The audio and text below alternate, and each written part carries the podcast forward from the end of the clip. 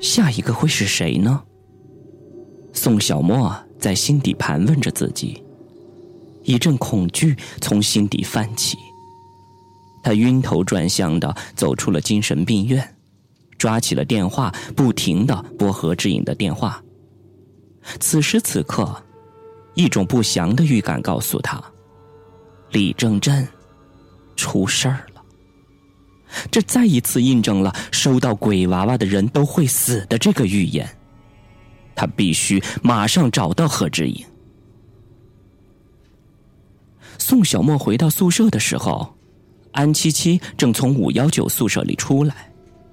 那时候，安七七感觉到有些头疼欲裂，他已经被深深的卷入了鬼娃娃杀人事件的谜团之中。不断朝他逼近的，是恐惧惨案的嫌疑。而未来是否能顺利的找到谜一般的女孩宋允儿，仍然连一点微弱的曙光也未曾出现。更令他无奈的是，何志颖也意外的失踪了。你来了？嗯，你刚才去哪儿了？安七七的表情严肃起来。精神病院？你为什么忽然会去那个地方？宋小沫停顿了一下，随后把手机递给安七七说：“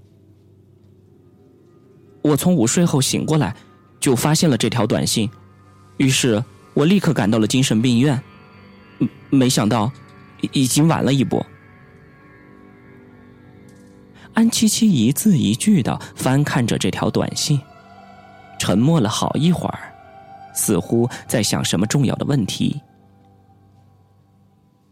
这么说，李正镇的思维还是很清晰的。他已经预料到自己会出事儿，所以才给你发的信息。安七七略显吃惊的问：“这大概是这样的吧？从这条短信还能看出，他可能……”并不是真的有神经病，似乎是为了躲避什么，隐藏什么东西。那为什么你看到短信的时候会晚了三个小时？这个可可能是我我睡得太死了，是吗？那么你是不是去过对面的那个房间？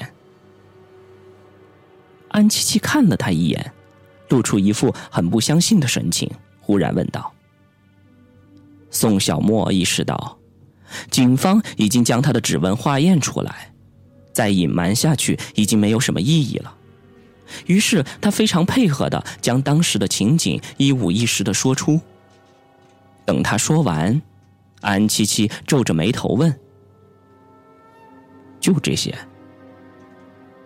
是啊。”你你还想听什么？我想知道那颗人头的来历，还有你为什么不报警？对此，你有什么解释吗？解释？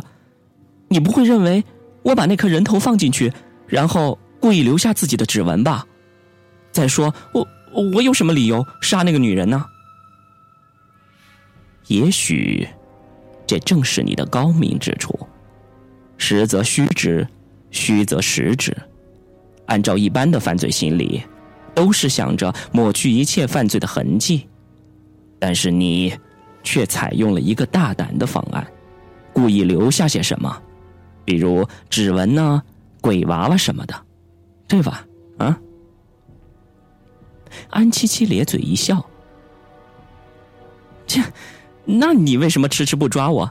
难道是想放长线钓大鱼？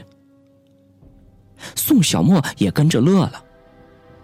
安七七重新板起的脸，严肃的说：“这个宋允儿，她真的存在吗？为什么技术科找不出她的任何相关信息？她本来就很神秘，有时候我也不知道她到底是不是人。”安七七又笑了笑，他无法排除容貌如此动人的女孩设有重嫌的可能。那你相信李正镇是自杀的吗？不是，从这条短信的内容来看，他的求生欲望很强，基本排除了自杀的可能。我个人推测，这件事儿跟 HY 大学两年前的案子有着某种千丝万缕的联系。他一定是发现了什么真相，或者心里有什么秘密。同时，他可能也意识到了自己面临的危险处境，不然他绝对不会发短信向我来求救的。那么你的意思是，怀疑李正正是被人给推下去的？我我怎么知道？我都不清楚他为什么要跳下去。判断是自杀还是他杀，应应该是你们警察的职责吧？可是现场并没有留下什么搏斗的痕迹，连指纹什么的线索都一概没有。嗨，这对一名犯罪高手来说。作案不留痕迹，再正常不过了。但是对对对于鬼来说的话，嗯，那就……宋小沫忽然开起了玩笑。如果真的是这样，那就太可怕了。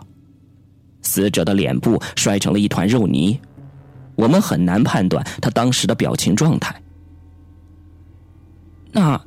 这跟那一次的管理员遇到的案子，会不会是同一个凶手？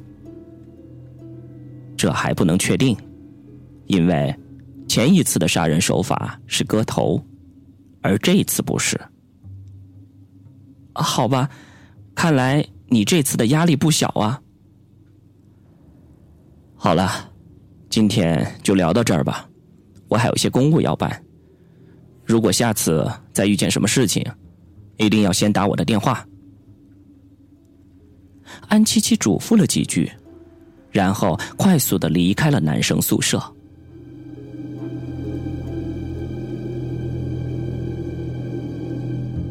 现代车在立交桥上缓慢的驶着，一路上，安七七被纷乱不息的事情所缠绕。宋小沫说的那些话，到底有多少的可信度呢？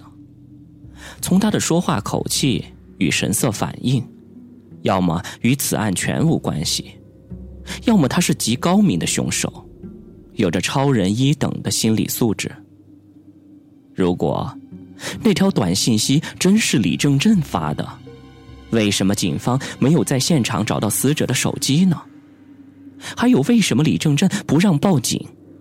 难道他不相信警察？安七七掏出了手机。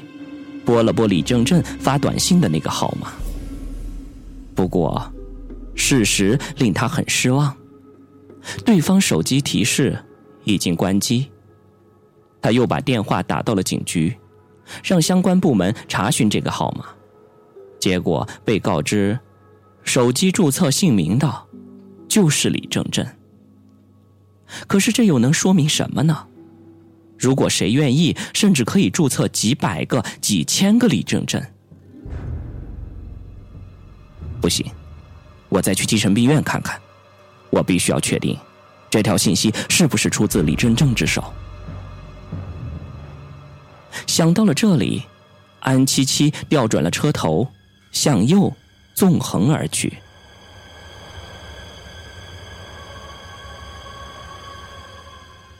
半个小时以后，精神病院的院长在办公室里接待了安七七。李正正平时有没有用手机？安七七直奔主题。这个我不是很清楚。那他死之前有什么反常的表现吗？院长沉思了一下，说：“两年多了。”他一直选择活着，只是到了现在，他突然就选择了死，实在令人费解。在这方面，我们没有及时察觉他的心理变化，我也要担负起责任。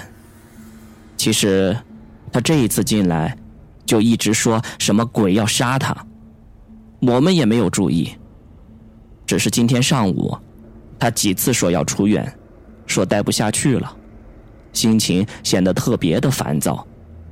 中午吃饭的时候，我们也没有找到他。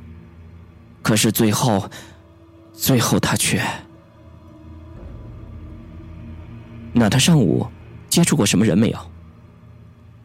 哦，对了，忘了告诉你，刚刚工作人员把一病人的手机给了我，上面刚好偶然拍到了一段视频，你看看吧。安七七迫不及待的拿起手机，打开了视频。镜头面对的是一个房间的窗户，画面有剧烈的晃动，然后出现了一个模糊的影子。可能是因为拍摄角度的问题，始终看不清是什么。接着出现的是李正正，最后的几秒是一个大大的特写，李正正张着大大的嘴，表情显得恐惧之极。但是很快就勾下头去，好像不敢再看什么东西。这个模糊的影子到底是什么人？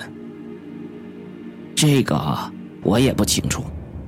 每天前来探望亲属的都会有很多人，我们不可能每个都认识。